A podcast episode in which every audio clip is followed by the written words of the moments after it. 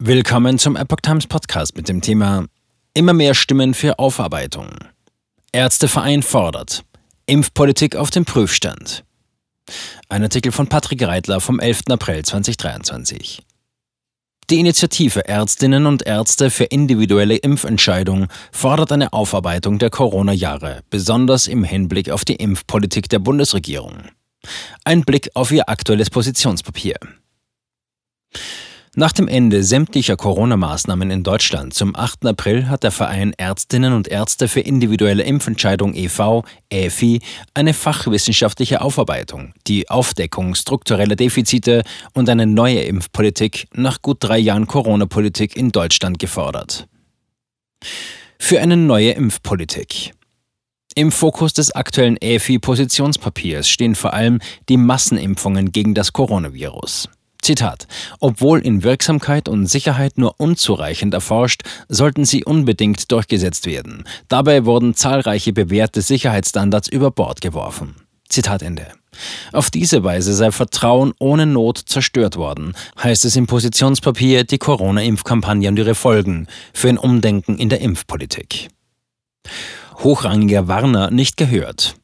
Der EFI erinnert daran, dass selbst Wolf-Dieter Ludwig, der Vorsitzende der Arzneimittelkommission der Deutschen Ärzteschaft und Mitglied der Europäischen Arzneimittelagentur EMA, im ZDF noch kurz vor der bedingten Zulassung der RNA-basierten BioNTech-Pfizer-Impfung vor dem politischen Druck gewarnt hatte, die neuartigen mRNA-Impfstoffe so schnell zuzulassen.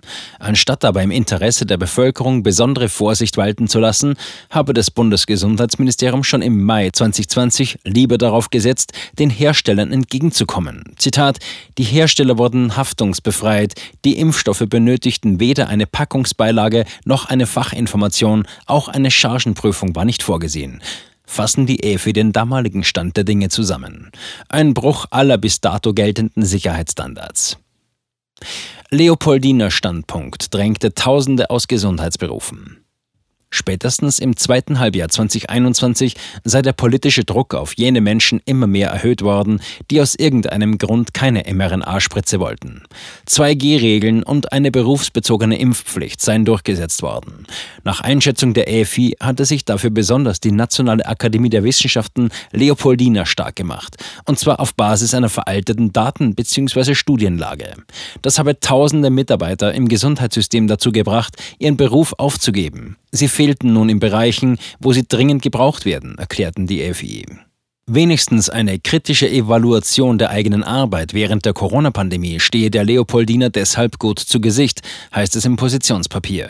Denn die politisch, juristisch und wissenschaftlich Verantwortlichen haben hier versagt. Einen weiteren Sündenfall sehen die Elfe in der pauschalen Verharmlosung der unerwünschten Wirkungen der Impfungen. Schon das passive Spontanmeldesystem sei nicht geeignet, die Nebenwirkungen repräsentativ zu erfassen. Versagen Lauterbachs führte zu Vertrauensverlust. Außerdem habe Gesundheitsminister Karl Lauterbach anfangs immer wieder von nebenwirkungsfreien Impfungen gesprochen und erst sehr spät eingeräumt, dass es in sehr seltenen Fällen auch einen tödlichen Ausgang geben könne. Widersprüchlich, wissenschaftlich nur unzureichend, wirr und sachlich falsch, das sind die Vorwürfe, mit denen die EFI das Versagen des Ministers umschreibt. Auch damit sei das Vertrauen in Impfstoffe heute schwer beschädigt worden.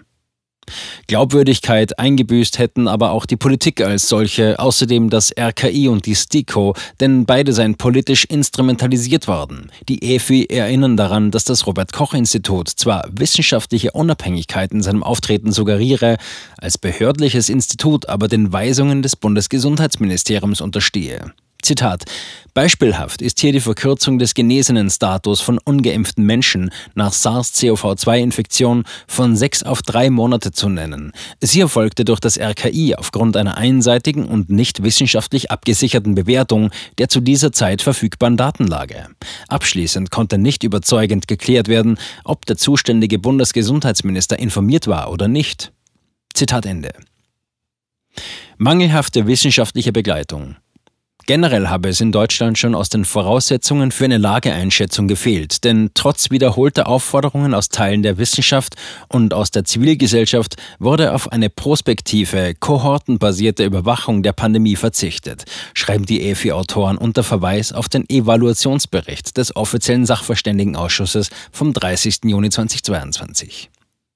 Das EFI-Positionspapier sieht heute sogar die Weltgesundheitsorganisation WHO evidenzbereiter als die der Bundesregierung unterstehenden RKI-nahen STIKO, während die WHO Zitat, keine weiteren Boosterimpfungen mehr im Rahmen der SARS-CoV-2-Immunisierung für Kinder, Jugendliche, Jungerwachsene und gesunde Erwachsene mit mittlerem und niedrigem Risiko schwer zu erkranken empfehle, warte man bei der STIKO noch immer auf eine ähnliche Korrektur.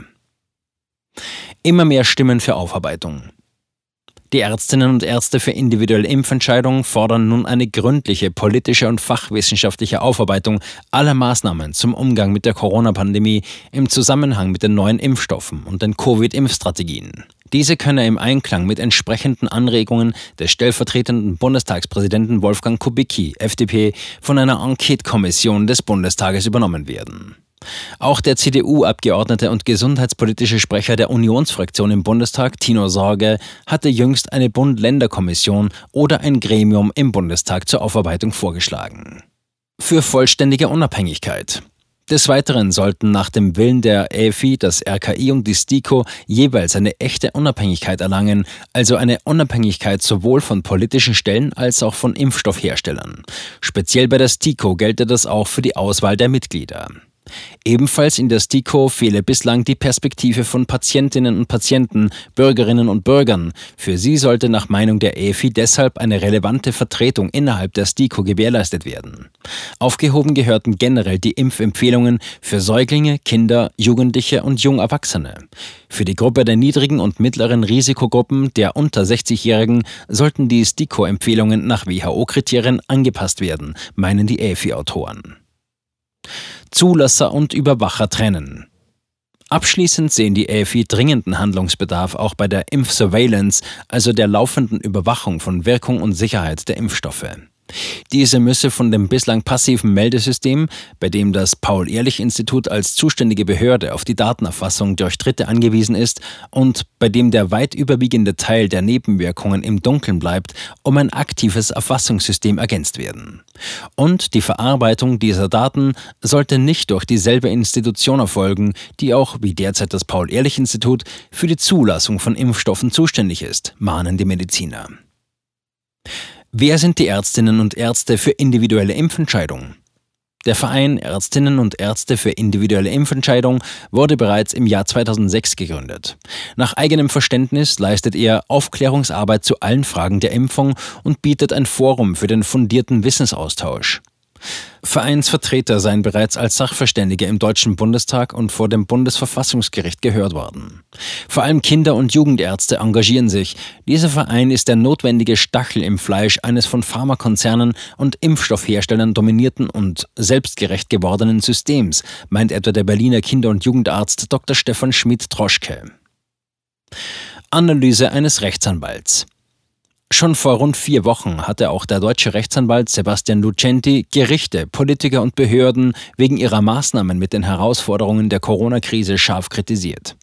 Seine beiden Artikel für die neue Zeitschrift für Verwaltungsrecht lesen sich fast wie eine Anklageschrift und enthalten ebenfalls Forderungen nach mehr Unabhängigkeit der Behörden und nach einer umfassenden Aufarbeitung. Keine Lex Covid-19 für Corona-Maßnahmen Teil 1. Das Ende des verfassungsrechtlichen Tunnelblicks auf staatliche Entscheidungen unter Unsicherheiten. Keine Lex Covid-19 für Corona-Maßnahmen Teil 2. Unverhältnismäßigkeit einer mittelbaren und unmittelbaren Impfpflicht gegen Covid-19. Das Bundesministerium für Gesundheit und das Robert Koch Institut wollten sich schon zu den Vorwürfen Lucentis gegenüber der Epoch Times nicht äußern. Man kommentiere grundsätzlich bzw. generell keine Äußerungen Dritter, hieß es. Eine Stellungnahme des Paul-Ehrlich-Instituts steht noch aus.